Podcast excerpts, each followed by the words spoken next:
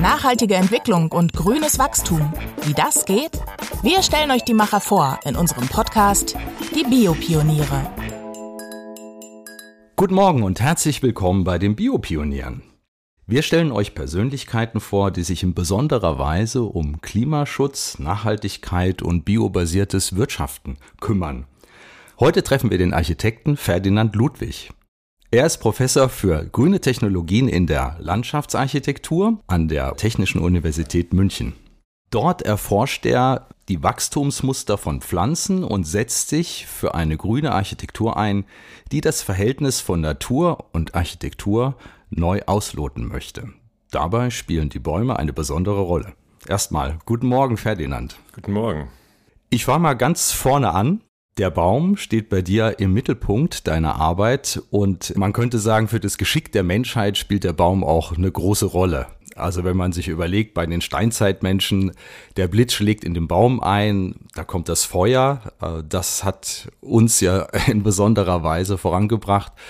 Und andererseits die ersten Werkzeuge, die wir hatten, mit denen haben wir das Holz von Bäumen bearbeitet. Und auch heute ist Holz eigentlich der wichtigste Werkstoff, der noch vor Stahl und Beton äh, zum Einsatz kommt, von der Menge her. Welche Beziehung hast du denn zum Baum in deiner Arbeit? Ja, also ich würde kulturgeschichtlich erstmal noch sehr, sehr viel früher anfangen, weil eigentlich muss man vor den Menschen anfangen. Der Baum ist ja 400 Millionen Jahre alt, evolutionär. Das ist ja. ähm, die älteste äh, Großlebensform sozusagen, die wir hier auf dem Planeten haben. Und ähm, er hat natürlich damit maßgeblich zur Schaffung unseres Klimas beigetragen, hat über Jahrmillionen CO2 gebunden, hat Kohlenstoffreserven aufgebaut, von denen wir heute quasi alle leben. Das ist das Erdöl, das ist die Kohle. Ja. Und er hat ähm, unser Klima zu dem gemacht, was wir jetzt sind, mit dem hohen Sauerstoffanteil und so weiter. Also wir leben nicht nur kulturell, sondern wirklich biologisch essentiell auf dem Rücken der Bäume über Jahrmillionen. Und meine persönliche Beziehung zu Bäumen ist äh, sehr vielfältig und sehr alt. Also ich habe schon als Kind immer diesen starken Bezug zu Bäumen gehabt, dass ich äh, versucht habe, die Baumkronen zu erreichen, dass ich da reingeklettert bin. Und ähm, weil ich das einfach einen tollen Ort fand und finde.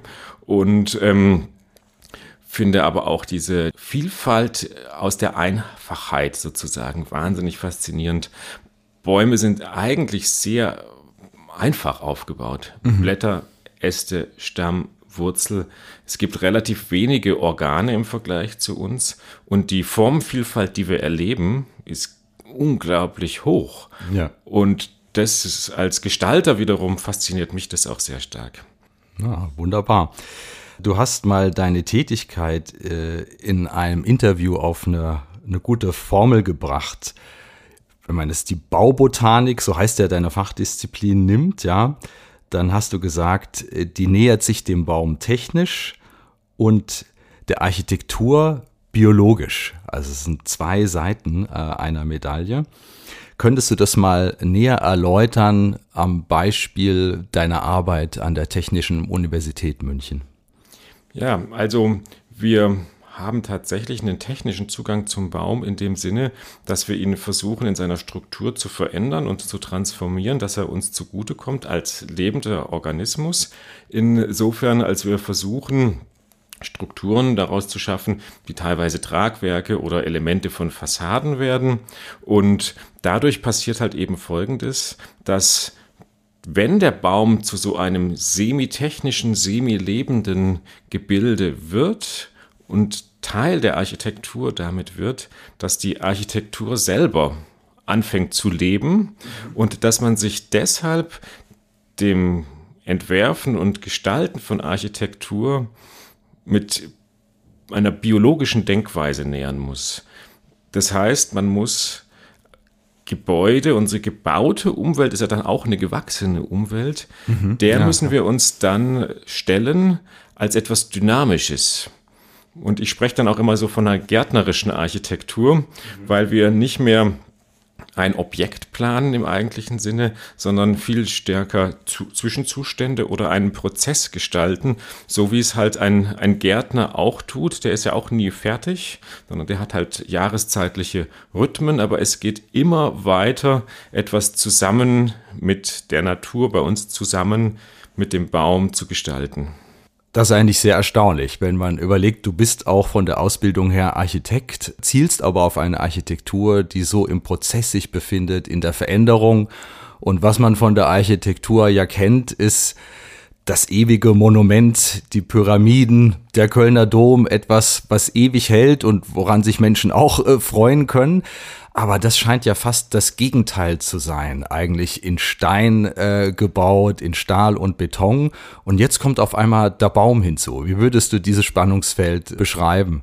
Ja, man sagt ja auch, Architektur ist wie gefrorene Zeit. Die Menschheit hat immer versucht, sich Monumente zu schaffen, die einen selber und die eigene Kultur überleben. Die Pyramiden sind ein super Beispiel dafür, ähm, die das ja über viele, viele tausend Jahre gemacht haben. Jetzt muss man aber auch gleichzeitig sehen, die ältesten heute noch lebenden Baumindividuen sind älter als die Pyramiden. Also Bäume haben eine Lebensspanne im extremsten Fall, die älter, die länger ist als die ältesten Bauwerke, die wir so kennen. Das ist erstmal schon auch wirklich ähm, eine interessante zeitliche Vergleichbarkeit, die da irgendwie drin steckt. Aber es ist natürlich wirklich ganz anders, ja. weil dieses Einfrieren der Form, damit versucht man sich auch als Mensch eine gewisse Orientierung und Stabilität zu schaffen. Also das ist natürlich grandios, wenn der Mensch als vor vielen tausend Jahren etwas geschaffen hat wie die Pyramiden, was wir heute noch vom Mond aus im Prinzip sehen können und es ist einfach fixiert. Und ich glaube, das ist so ganz viel, ähm, also kann man so psychologisch auch begründen, dass man Halt sucht in dieser wilden Welt sozusagen, wo sich alles verändert, wo Flüsse, Erosionen und so weiter, diese ganzen natürlichen Prozesse stattfinden. Und wenn wir vom Stein zum Baum wechseln sozusagen, ja, ja ist, dass wir schon dem Architekten, dem Gestalter von äh, diesem Bauwerk, den, den Boden unter den Füßen wegreißen ja. bezüglich dieser Stabilität und Orientierung, weil man sich wirklich auf was einlassen muss, was sich ständig verändert, was sich immer weiterentwickelt, was nie in diesem Sinne fertig ist und alles, was lebt, kann sterben. Das gehört nun einfach auch dazu. Es ist dieser, dieser Kreislauf des Lebens. Es sterben auch immer bei einem Baum immer Äste ab. Das geht gar nicht anders. Ohne Absterbungsprozesse kann ein Baum nicht überleben. Und damit muss man sich dann auf eine ganz, ganz neue Art auseinandersetzen und ähm, die finde ich aber unglaublich wichtig. Ich finde die auch wirklich beispielgebend für die Art und Weise, wie ich nachhaltige Architektur denke. Mhm. Weil ich glaube, durch dieses Fixieren von Form, von dem Bauwerk als starres Artefakt, da verschwenden wir gigantische Ressourcen, um das herzustellen und aufrechtzuerhalten. Und wenn wir uns stärker einfügen würden in die biologischen Prozesse unserer Umwelt, und zwar nicht nur bezogen auf eine Herstellung und dann ist es wieder ein fertiges Objekt, sondern bezogen auf das, und das ist ein toller Begriff, auf den Lebenszyklus. Wir sprechen ja auch vom ja. Lebenszyklus eines Gebäudes, aber wir betrachten das rein technisch. Und in der Baubotanik gestalten wir diesen Lebenszyklus quasi vom Keimling bis zum Baumveteran sozusagen. Das ist alles mit dabei. Und dieses Denken in erlebbaren biologischen Kreisläufen, das ist etwas, was wir vor dem Hintergrund von Klimawandel und so weiter irgendwie neu lernen müssen, damit wir uns da ja, synergetischer einfügen können es ist ja auch interessant, wie sich das kombiniert. Ich glaube, darin liegt auch eine große Leistung. Ich habe das verstanden, es funktioniert ein bisschen so, ihr schaut euch die Wachstumsstrukturen an eines Baumes, wie funktioniert es, wie entwickelt er sich. Darüber braucht man natürlich auch biologisches Wissen, das einfließen muss in die Architektur, um dann wiederum Strukturen zu bilden, die eine Tragfähigkeit bilden, weil der Baum muss sich ja dann in eine bestimmte Richtung entwickeln und wachsen bis dann vielleicht dieses provisorische Gerüst wieder abgenommen werden kann und diese Strukturen halten dann in sich selber, indem sie verschränkt werden. Das finde ich einen sehr spannenden Prozess und ich glaube, da spielen auch Daten eine große Rolle. Könntest du das nochmal ein bisschen genauer beschreiben, was für ein technisches Know-how tatsächlich dahinter steckt? Also grundsätzlich gehen wir immer von den Mustern, von den Entwicklungsmustern, Wachstumsmustern vom Baum aus und versuchen daraus dann unsere Entwurfsprinzipien abzuleiten. Das ist erstmal so der theoretische Überbau sozusagen. Und auch dazu braucht es natürlich ähm, sehr, sehr viele botanische Kenntnisse. Die kommen in unserem Fall zum Beispiel sehr viel aus der Forstbotanik.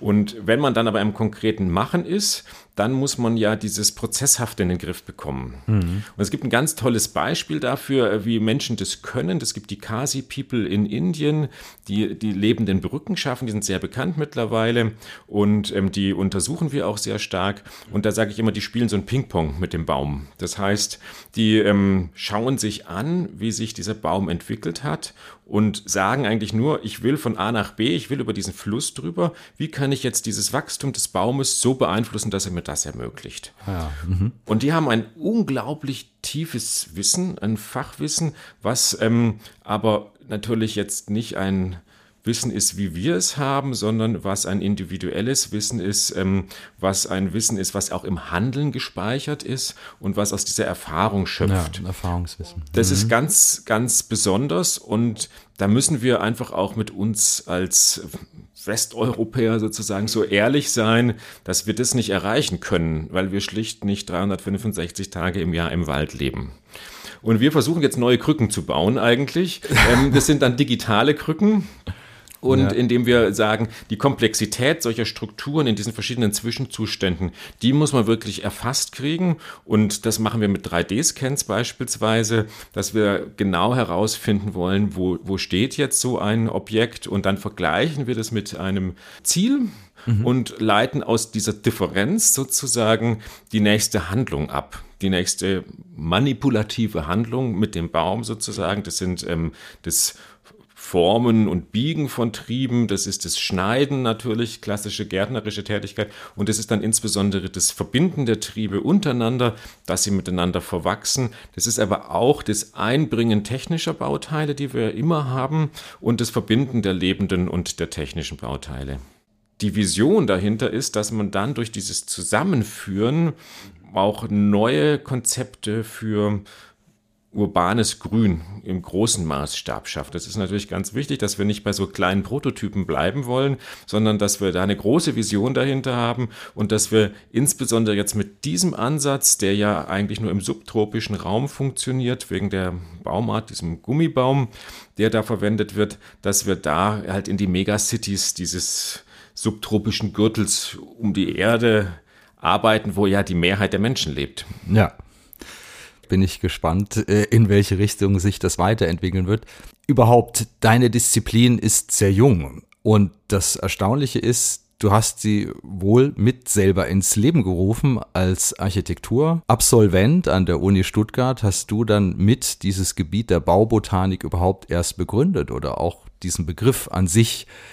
Wie kam es denn dazu? Das ist ja schon sehr spannend, weil es ist ja erstmal exotisch für einen Architekten sowas zu machen, denke ich.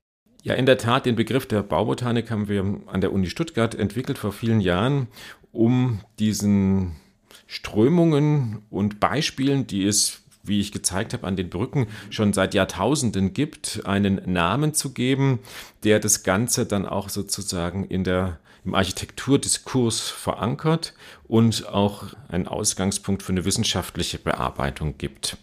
Und das war eigentlich ganz wichtig, weil es hat ja immer so die Tendenzen, dass es so zu so einem, wie so ein Randthema ausschließlich betrachtet wird was so eine Art wie so ein bisschen Orchideenfach sein könnte. Und im Moment ist es natürlich noch sehr klein, aber ich glaube, dass wir durch diese Namensgebung und die entsprechende Bearbeitung die Grundlage für eine große Verbreitung und Verbreiterung des Gebiets sozusagen geschaffen haben und auch die Anknüpfungspunkte an andere Disziplinen geschaffen haben. Wir machen ja auch bei mir an der Professur nicht nur Baubotanikforschung, wir machen ja zu vielen anderen ökologischen Themen im Bereich Landschafts- und Architekturforschung und alles ist aber damit verbunden irgendwie. Und so gelingt es, glaube ich, dieses alte Wissen auch etwas in die Zukunft zu transformieren. Also interessant habe ich jetzt noch gedacht, ist ja auch der Zeitfaktor. Die Bäume wachsen in einer bestimmten Geschwindigkeit und in dieser Geschwindigkeit entstehen dann gewissermaßen tragende Strukturen und dann Gebäude oder Dachkonstruktionen. Und ein Haus kann man ja zum Beispiel mit Plattenbauweise relativ schnell hochziehen. Also du hast eine harte Konkurrenz gegenüber deiner Art des mit Bäumen Bauens. Wie siehst du dieses Verhältnis? Wie möchtest du das eigentlich in diesen großen Diskurs einbringen? Also da muss man, glaube ich, erstmal unsere Zielsetzung nochmal differenzierter betrachten und klarstellen. Wir machen ja keine Kopie dieser indischen Brücken, die wirklich oft 30 Jahre brauchen, bis sie ja. überhaupt mal begehbar sind. Das ist fantastisch, wie die da mit Zeit arbeiten. Das geht aber nur in eigentlich stabilen, sich wenig verändernden soziokulturellen Kontexten und ökologischen Kontexten. Ja. Wenn die Mutter dem Sohn oder der Tochter beibringt, wie es geht und eigentlich für seine Kinder die Brücke pflanzt und die Anforderungen gleich bleiben. Wir leben in einer ganz, ganz anderen Welt, in einer unglaublich dynamisierten Welt und in einer Welt, die natürlich hier und jetzt konkrete Anforderungen hat an den Klimawandel und so weiter und so fort und jetzt Lösungen braucht. Und wir arbeiten in der Baubotanik auch immer deshalb mit hybriden Strukturen. Also wir haben nicht so eine Naturromantik, dass wir sagen, alles muss gewachsen sein. Stahl ist böse oder so. Ja. Die Baustoffe haben alle ihre Eigenschaften, haben alle ihre Vorteile und alle ihre Nachteile. Da kommen wir nicht raus aus der Debatte egal ob sie jetzt biobasiert sind oder nicht, auch dort gibt es natürlich immer die Frage der Ressource, wo kommt es her, wie viel Land nimmt es in Anspruch, oder wie viel Zeit nimmt es im Anspruch in unserem Fall ähm, und wie viele andere sekundäre Ressourcen nimmt es dann wieder in Anspruch. Und wir haben festgestellt, dass wir eigentlich so zwei Richtungen in der Baubotanik haben. Wir können selbsttragende Strukturen in einem eher kleineren Umfang bauen. Das sind dann Freiraumarchitekturen beispielsweise, wo man schon auch mal drauf laufen kann oder so wo man so ein kleineres Dach hat, aber wo man eigentlich nicht wirklich drin wohnen kann oder sowas. Und wir haben andere Strukturen, wo wir sagen, es gibt beispielsweise einen eher technischen Kern und es gibt dann eine Art äh, baubotanische Hülle, wir nennen das auch Baumfassaden, wo wir sagen, das ist zum Beispiel Teil der Balkonkonstruktion, Teil der Fassadenkonstruktion. Es ist aber nichts Additives, weil es ein integrierter Aspekt des Gesamtentwurfs ist. Der Baum leistet da unglaublich viel, beispielsweise in der Klimatisierung dieses Gebäudes. Also wir haben ja dann die, die Schattenwirkung und durch die Äste, durch die Baumkrone und wir haben die enorme Kühlwirkung auch durch die Blätter, durch die Verdunstung und ähm, dadurch kann ich Fenster beispielsweise schaffen, viel Außenraumbezug herstellen, ohne dass man den Gebäude überhitzt. Und ich habe ein wirklich sehr, sehr angenehmes Klima da drin, auch im Sommer. Und im Gegensatz zu rein technischer Architektur, ich habe ein Gebäude geschaffen, was dem Stadtraum gut tut. Mhm. Das ähm, muss man ja erstmal so umdenken. Wir haben ja sonst immer Gebäude, die versuchen, weniger schlecht zu sein. Und wir versuchen eigentlich Gebäude zu schaffen, die auch dazu beitragen, ein Ökosystem wieder zu regenerieren. Also die auch ein Habitat darstellen für, für viele weitere Pflanzen und Tierarten. Und wir haben da dann neue Ansätze gefunden, mit der Zeit zu arbeiten. Also wenn man jetzt an den Platanenkubus in Nagold beispielsweise denkt, der basiert ja auf der Idee der Pflanzenaddition, wo wir die Bäume nicht nur in den Boden pflanzen, sondern auch in Pflanzgefäßen haben und dann miteinander verbinden, sodass ein Baum, ein Organismus wieder daraus entsteht. Ja, das finde ich äh, eigentlich faszinierend. Das habe ich bei dir gewissermaßen gelernt oder zum ersten Mal gehört, dass man nicht nur Zahlen addieren kann, sondern auch Bäume oder Pflanzen addieren kann. Und das Besondere an diesem Platanenkubus, ein ähnliches Projekt mit dem grünen Zimmer in Ludwigsburg, da kommt das auch vor, ist das Verschränken von Bäumen, von Pflanzen. Das weiß ja auch gar nicht jeder. Ihr bringt die irgendwie zusammen, die, die Stämme, die hochwachsen, nehmt die gewissermaßen überkreuzt die und was Pflanzen dann machen, hätte ich auch nicht so gedacht, die wachsen tatsächlich wieder zusammen. Das, äh, vielleicht kannst du das nochmal erklären. Das genau, ist ja das äh, wundersam fast schon. das ist jetzt zunächst mal das Grundprinzip. Also wir haben ja. so zwei äh, sehr, sehr wichtige Grundprinzipien. Ähm, das eine ist das Verwachsen, wie du gerade schon gesagt hast. Das ist ein ganz natürlicher Prozess. Also wenn zwei Stämme oder Äste oder Wurzeln sich berühren und auch so ein bisschen aufeinander fixiert sind, dass sie aufeinander gedrückt werden. Dann verschmelzen zunächst die Rindengewebe und dann wachsen auch die Holzstrahlen aufeinander zu, kann man sagen, und drücken die Rinde beiseite und dann entsteht ein gemeinsamer Holzkörper und darauf folgend gemeinsame Jahresringe. Ja.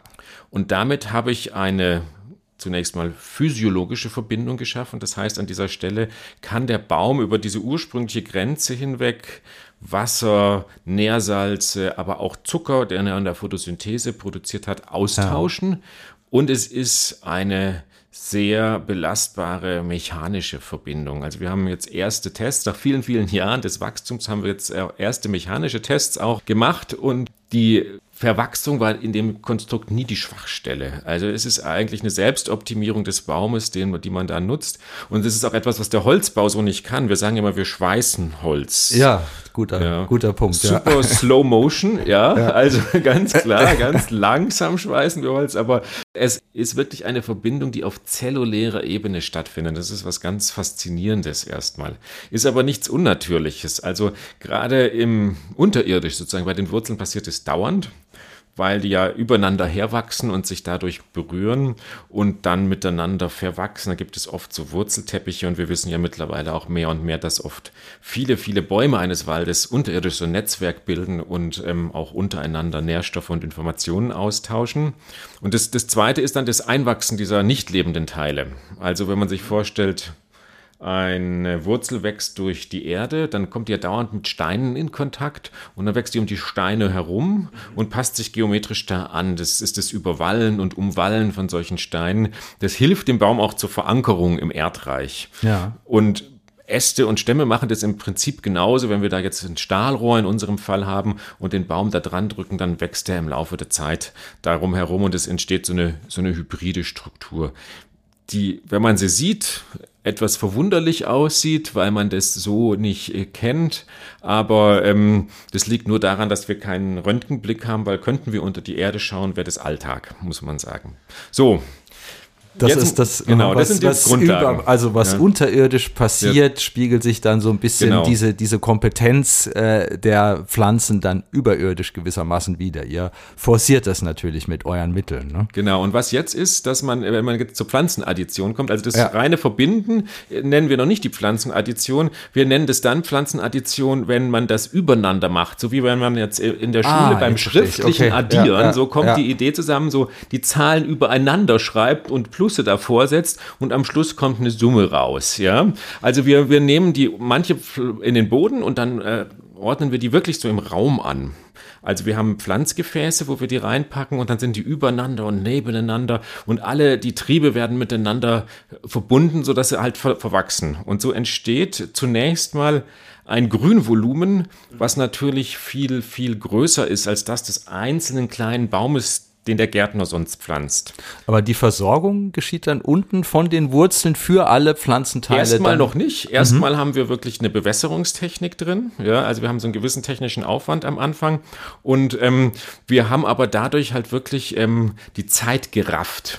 Also beim Platanenkubus haben wir mit über 1000 jungen Platanen begonnen und haben dadurch das Kronenvolumen einer ungefähr 60-jährigen Platane geschaffen innerhalb von zwei Wochen. Also das ist sozusagen das, was mit ja. im Fertigbau in der Architektur auch passiert, ja. Aber es ist eine relativ empfindliche Struktur, also muss stark gegossen werden und so weiter. Und dann passiert aber genau dieser Move eigentlich, kann man sagen, dass von einem technischen Gebilde, wo ähm, die Pflanzen von uns abhängen, durch das Verwachsen ein, ich sage immer, so ein neuer Hyperorganismus entsteht. Also wir haben da jetzt im Prinzip einen Baum stehen, ja, ja. der aus diesen ganz vielen kleinen zusammengewachsen ist. Und da kommt dann halt so die Cleverness der Natur zum Tragen. Die Wurzeln breiten sich natürlich dort aus, wo sie am meisten Platz haben und wo sie am meisten Wasser und Nährstoffe finden. Und das ist im Boden. Also die, die vom Boden her kommen, wachsen am meisten und die in den Kübeln können irgendwann nicht mehr weiter wachsen, weil mehr Platz haben sie einfach ja, nicht. Ja. Ähm, und deshalb werden diese Versorgungseinheiten aus den Kübeln immer unwichtiger, sodass man die irgendwann äh, entfernen kann. kann. Mhm. Und dann haben wir wirklich ein autark, äh, sich selbst versorgendes Baumgebilde, künstlich gebildet, was aber genauso robust ist im Prinzip wie ein natürlich gewachsener Baum, aber künstlich geformt und dadurch auch sehr viel mehr für uns kann. Das ist eigentlich so eine, so eine Transformation. Das ist wirklich einzigartig. Habe ich auch so zum ersten Mal gehört und ich bin super gespannt, weil wir es heute tatsächlich uns noch ansehen werden.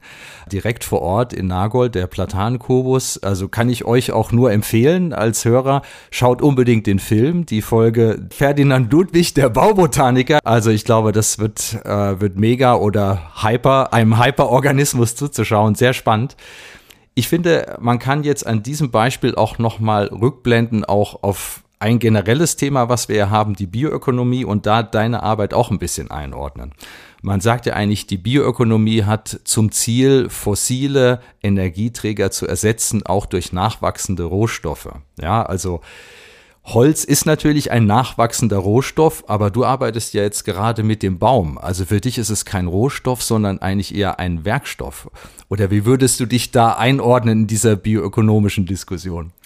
Also zunächst mal bin ich mit dem Begriff des Rohstoffs bei Holz extrem kritisch. Okay.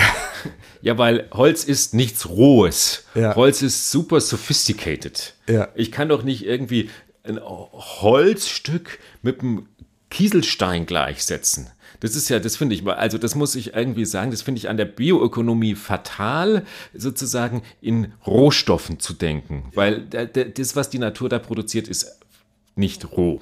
Ja? Ähm, und wir können, glaube ich, viel davon lernen, dass wir sagen, das ist, äh, betrachten wir als etwas Hochkomplexes und damit arbeiten wir weiter.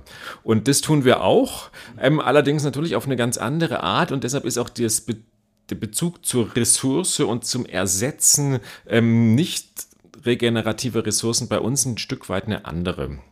Ähm, zum einen geht es natürlich darum, dass wir durch die Effekte der Baubotanik, wie beispielsweise die Kühleffekte ja, und die, ähm, ja, die klimatischen Effekte im Allgemeinen, natürlich dazu beitragen, Ressourcen einzusparen. Wenn wir jetzt an die Kühlung von Gebäuden denken, ist das natürlich ein ganz entscheidender Moment. Auch beim Wasser haben wir ja so einen synergetischen Bezug. Wir versuchen natürlich nicht ähm, die Ressource Wasser zu verschwenden, äh, indem wir Trinkwasser zum Gießen nehmen, sondern indem wir es ankoppeln an technische Wasserströme, wie beispielsweise das Grauwasser, was von Gebäuden kommt und das dann in unseren Systemen, die an die Baubotanik angekoppelt sein können, aufarbeiten und so zu einem besseren Wasserkreislauf insgesamt beitragen. Also das da, ist, ja. Mhm. da würde ich direkt mal ja. einhaken. Du hast jetzt schon diesen Aspekt der Kühlung angesprochen und damit auch die Anpassung an den Klimawandel. Gerade die, für die Städte ist das bedeutsam. Äh, die erhitzen sich im Sommer sehr stark durch die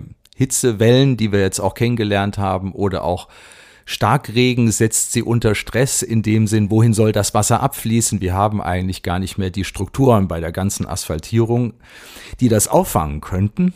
Also auch diesen natürlichen Raum, den Lebensraum für Pflanzen. Und was wir uns angeguckt haben, fand ich auch super spannend. Ein Projekt, nennt sich Impulsprojekt in Stuttgart, in der Container City, in einem sehr kulturellen, alternativen Umfeld. Die Zutaten sind begrünte Baucontainer, eine Zisterne, eine Bodenkläranlage, ein Bodenfilter und tatsächlich gebrauchtes Wasser aus diesen äh, Containern. Das ist das konkrete Beispiel dafür, was du jetzt gerade schon angesprochen hast. Vielleicht kannst du das da nochmal an diesem Beispiel auf den Punkt bringen, weil das ist sehr anschaulich gewesen. Genau, da zeigen wir eigentlich, wie man sozusagen mit dem Abwasser, was man selber produziert, beispielsweise beim Duschen, dazu beitragen kann, seine eigene Lebensumwelt kühl zu halten. Indem ja, man ja. dieses Wasser nicht in den Kanal rauschen lässt, sondern indem man es, wie du es gesagt hast, in einem Bodenfilter, hört sich sehr technisch an, ist im Prinzip ein Sandbecken mit Schilf obendrauf. Ja filtert und dann hat man wieder relativ gutes, klares Wasser, was zumindest gut genug ist, um Pflanzen zu gießen. Und wenn man das dann zurückbringt ans Gebäude, an eine grüne Fassade, dann wird es dahinter kühler und ich kann nachts besser schlafen und ich trage auch zur Verbesserung des Stadtklimas bei. Das sind so diese neuen Kreisläufe, eigentlich uralte Kreisläufe mhm. natürlich, äh, die wir aktivieren müssen und in der wir natürlich mit der Baubotanik als Player da drin ein unglaubliches äh, Potenzial sehen. Was ich jetzt auch spannend fand, der Bezug zu deiner eigenen Geschichte äh, in diesem Kontext. Dieses Gebiet, dieses Areal befindet sich ja am Nordbahnhof in Stuttgart und wir haben diese Diskussion, langes, das lange Bauvorhaben von Stuttgart 21 und du bist da so, ja, regelrecht zu Hause gewesen, hast da gearbeitet auf diesem Gelände von Kulturschaffenden und nicht von ungefähr. Ist dieses Forschungsprojekt, an dem ja auch viele Universitäten auch sich beteiligen und die Stadt Stuttgart natürlich auch, auf diesem Gelände mit entstanden. Vielleicht kannst du noch mal ein bisschen erzählen, wie du da auch deine Vision von Bauen mit Pflanzen entwickelt hast. Wie, wie hängt das zusammen, dieses Kulturgelände und deine Forschungsarbeit? Bevor ich ähm, jetzt zur TU München gekommen bin, habe ich dort ge gelebt und gearbeitet über viele, viele Jahre und habe auch die ganzen Versuche meiner Doktorarbeit auf diesem Gelände gemacht. Das ist wirklich, das sind die Wagenhallen dort. Ähm, die ähm, ein Umfeld bieten, was unglaublich inspirierend ist und was ähm, ja Kunst, Kultur, aber auch Forschung eben zusammenbringt auf eine neue Art. Wir haben jetzt was Ähnliches ähm, mit der Design Factory 1 zu 1 an der TU München etabliert und das war der Rahmen, in dem ich gedacht und gehandelt habe und das hat natürlich unglaublich stark geprägt, weil ein konzeptioneller Zugang mit einem wissenschaftlichen Zugang ja. gepaart wurde und der auch dieses Nachdenken über Ressourcen beispielsweise neu befruchtet hat. Das, das Spannende dazu noch, was ich auch in den Versuchen dort auf dem Gelände stark gelernt habe, ist, dass wir mit der Baubotanik, indem wir ja die Photosynthese sozusagen zum Treiber und zur Grundlage des Entstehens von Architektur machen, auch uns mit den Beschränkungen natürlicher, biologischer, regenerierender Ressourcen auseinandersetzen müssen. So der Holzbau, wenn man das vergleicht, der ist ja unglaublich schnell. Ja. Aber der ist ja, wenn man das Gesamte betrachtet, genauso langsam. Also ich muss ja 80, 100, 120 Jahre das Holz im Wald wachsen lassen. Ja. Und dann nehme ich das Holz von vielen tausend Quadratmetern Wald, um ein, 200 Quadratmeter Wohnraum zu schaffen. Also ich konzentriere Zeit und Raum in extremstem Maße. Und jetzt ist die Erde dummerweise eine Kugel, ja. Das heißt, sie hat eine beschränkte Oberfläche und eine beschränkte Waldfläche auch und eine extrem wachsende Zahl an Menschen, die Wohnraum haben wollen. Und da kommen wir auch mit den biologischen Systemen natürlich irgendwann an unsere Grenzen. Und Ganz sicher. Das, was bei der Baubotanik hinderlich sein mag, dass sie sozusagen diese Langsamkeit hat aus diesem direkten Abhängigkeit, hat eine unglaubliche symbolische Kraft, weil diese Abhängigkeit von dem Prozess der Photosynthese, der die Grundlage allen Lebens ist, wird hier greifbar und wird sozusagen zur Bremse des Architekten, wenn man so will. Ja, ja. Und wir zeigen daran, wie man sich damit auseinandersetzen kann, weil es eigentlich global nicht anders funktioniert. Wir haben es nur einfach ein paar hundert Jahre lang ignoriert. Ja, großartig. Ferdinand Ludwig, der Baubotaniker, Architekturphilosoph und auch ganz praktisch mal mit der Gartenzange äh, unterwegs. Das schauen wir uns jetzt an. Wir gehen jetzt zum Platankubus nach Nagold und ich hoffe, ihr seid dabei. Guckt euch auch den Film an. Vielen Dank fürs Zuhören. Vielen Dank, Ferdinand, dass du bei Sehr uns gerne. warst. Und dann freue ich mich aufs nächste Mal bei den Biopionieren. Tschüss und auf Wiedersehen.